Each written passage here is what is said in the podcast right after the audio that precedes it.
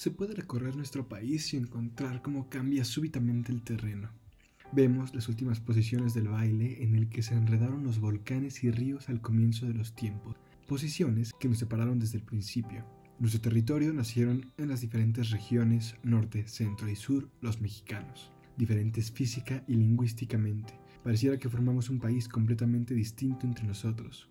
Están los que crecieron debajo de las montañas y los que nacieron rodeados de montes, los de los pies ligeros y los de los pies pesados, los que beben de las lagunas y los que navegan en las bahías, los que caminan en el desierto y los que caminan en la selva, en fin, gente y más gente viviendo en un México diferente. Nacer en México es nacer con una serie de cicatrices y vacíos en el cuerpo y alma que crecen con nosotros. Algunos logran esconderlos con éxito debajo de acentos, escapando del país, cambiando el color de su pelo. Ser mexicano significa la negación de lo propio, la negación de quienes somos. Esta es nuestra única y real esencia. Somos de barro y nos rompemos fácil. Llevamos siglos haciéndolo. Nos rompemos con cada promesa irrealizable. Nos rompemos con la esperanza de un día poder despertar sin este peso que oprime nuestro corazón y nos arrastra hasta el hueco fondo de nuestro ser. Nos rompe nuestra risa vacía que aún se interrumpe con lágrimas que se han quedado ahogadas por no poder salir a lo largo de los años, y nos rompe sabernos solos, incapaces de reconocer el vientre histórico y social de donde venimos, incapaces de sabernos mexicanos. Algo que también es característico de nosotros es que desdeñamos la historia. Esto ha ido creciendo con los años. Como cultura llena de culturas tan desiguales como diferentes, ignoramos nuestro trayecto recorrido, porque ya ha traído suficiente dolor como para aún darle el gusto de conmemorarle. Así que podría decirse que los mexicanos comenzamos y terminamos en nosotros, en nuestro propio acontecer. Sin embargo, este intento de huirle a la cruz de nuestra vida nacional es fútil. Ya tenemos acá, dentro, el suficiente vacío que es ser mexicano.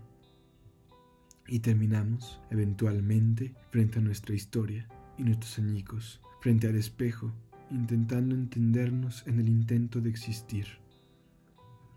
En nuestro país, la vida es barata. Siempre fuimos separados por nuestros rasgos. Por ser hijos de alguien, nuestro papel en este mundo ya estaba escrito en nuestra carne.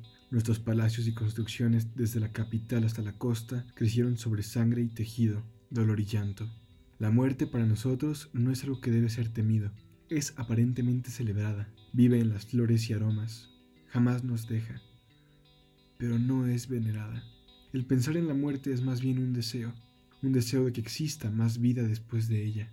Por eso nos sentamos en los panteones y jardines, en los valles o habitaciones, y charlamos con los que ya no están aquí, en un soliloquio nacional desde el silencio en la noche, entre las velas y el incienso, nos abrazamos una vez más con las personas que hemos perdido. Desde otros ojos, parecería que aquí se vive pensando en la muerte, y camina a nuestro lado no significa que sea nuestra deidad. En realidad, su relevancia viene de la siguiente premisa. Para nosotros, jamás será suficiente vida. Así que bailamos y cantamos, cantamos y bailamos con la flaca, porque sabemos que, como dijo el poeta, estaremos breve tiempo aquí. Como decía, la vida es barata. Esto es porque así lo decidieron ciertos grupos desde antes de que el México naciera, separándonos y explotándonos porque ser mexicano implica ser de los que pierden todo el tiempo, desde diferentes frentes, nuestra vida histórica comienza con el látigo, crece con el cansancio y muere de hambre.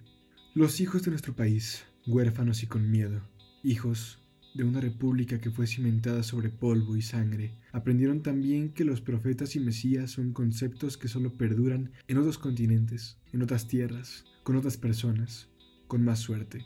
Aquí, esas figuras son asesinadas, humilladas o encarceladas, y si logran esquivar lo anterior, terminan por contradecir todo lo que habían propuesto. Aquí, por eso no creemos en que alguien pueda ayudarnos a mejorar, que alguien pueda llevarse este vacío que nos corroe el alma. Parece que nos construimos cada uno en una clase de latanía, hijos de un país indiferente, donde nosotros estamos bien y ustedes están mal, y eso funciona, porque estamos acostumbrados a que la historia y nuestra historia la escriban un pequeño grupo. Hijos de un país herido por extranjeros y nacionales, porque hemos sido asesinados por gente que carga banderas de otros países y viste otros colores. Pero también nosotros matamos a nuestras madres, padres, hermanos, hermanas, hijas e hijos. Hijos de un país traicionado y vendido, porque en más de una ocasión observamos mudos a la esperanza ser mutilada, extraditada a nuestra tierra. Hijos de un país que ha sangrado más de lo que ha crecido, Avanzamos sobre los cadáveres de desaparecidos y feminicidios en un mundo que aunque está lleno de sentido, solo nos ha dejado más perdidos. Hijos de un país que ha matado más de lo que ha abrazado, de gente que tiene las lágrimas marcadas en el rostro y despedidas cosidas a los labios. Hijos de un país que no cree en sí mismo, de gente que mira a un monstruo en el espejo. Hijos de un país que solo mira todos los días cómo desaparecen sus habitantes y los encuentra sin sangre en el desierto de la ciudad dentro de bolsas o con la carne roja al sol. Hijos de un país que pinta con su sangre y escribe con su sudor, puesto que nuestra cuna, tan llena de recursos, se queda seca para sus pobladores. Hijos de un país que esculpe aún con las marcas de los grilletes sobre la piel y que todavía se asombra de lo liviana que es la vida sin el acero. Hijos de un país que canta a pesar de tener la voz desgarrada por la injusticia, canta por los que ya no pueden hijos de un país que construye sus catedrales y hogares con nada más que polvo y escombros, gente de polvo y escombros, hijos de un país sin nombre y hermanos sin lazos, alejados, extranjeros, hijos de la chingada, eso es lo que somos, lo tenemos tatuado en la mirada, nuestra espalda está rasgada por esas letras, la chingada, la chingada es nuestro olor maquillado, escondido y demostrado, la chingada es el llanto que corre debajo de nuestra piel, la chingada son la cabeza de los llamados padres de la patria sobre la caliente arena. La chingada es nuestra herencia. Es de lo que no podemos huir. La chingada es México. Aquí, en el ombligo de la luna, el último espejo en el que nos miramos fue en el humeante y se quebró en la conquista que nos hizo nacer. Ya es hora de mirarnos de nuevo y de encontrar nuestro reflejo, llenar nuestro vacío, abrazar nuestra alma tan corroída por nada, por la nada y por primera vez gritar un Viva México sin dolor detrás.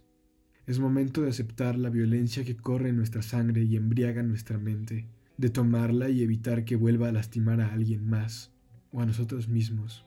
Es momento de abrazar nuestro quebrado legado, de abrazarnos a nosotros mismos, porque cuando nos miremos a ese espejo, veremos que sí crecieron debajo de las montañas o nacieron rodeados de montes, si tienen los pies ligeros o pesados, si beben de las lagunas o navegan en las bahías, si caminan en el desierto o caminan la selva, en nuestra tierra, en nuestro cuerpo, concilian todos los polos a la vez. Por eso es que la definición de lo mexicano ha sido discutida y refinida, porque esto no es una cuestión de unidad, es una de diferencias, y ya conocemos todas las maneras de separarnos y atacarnos con ellas, lo hemos hecho siempre. Por eso, esta mirada al monstruo en el espejo, debemos crecer desde nuestra diferencia desde nuestra separación, desde nuestro vacío, desde nuestra mexicanidad.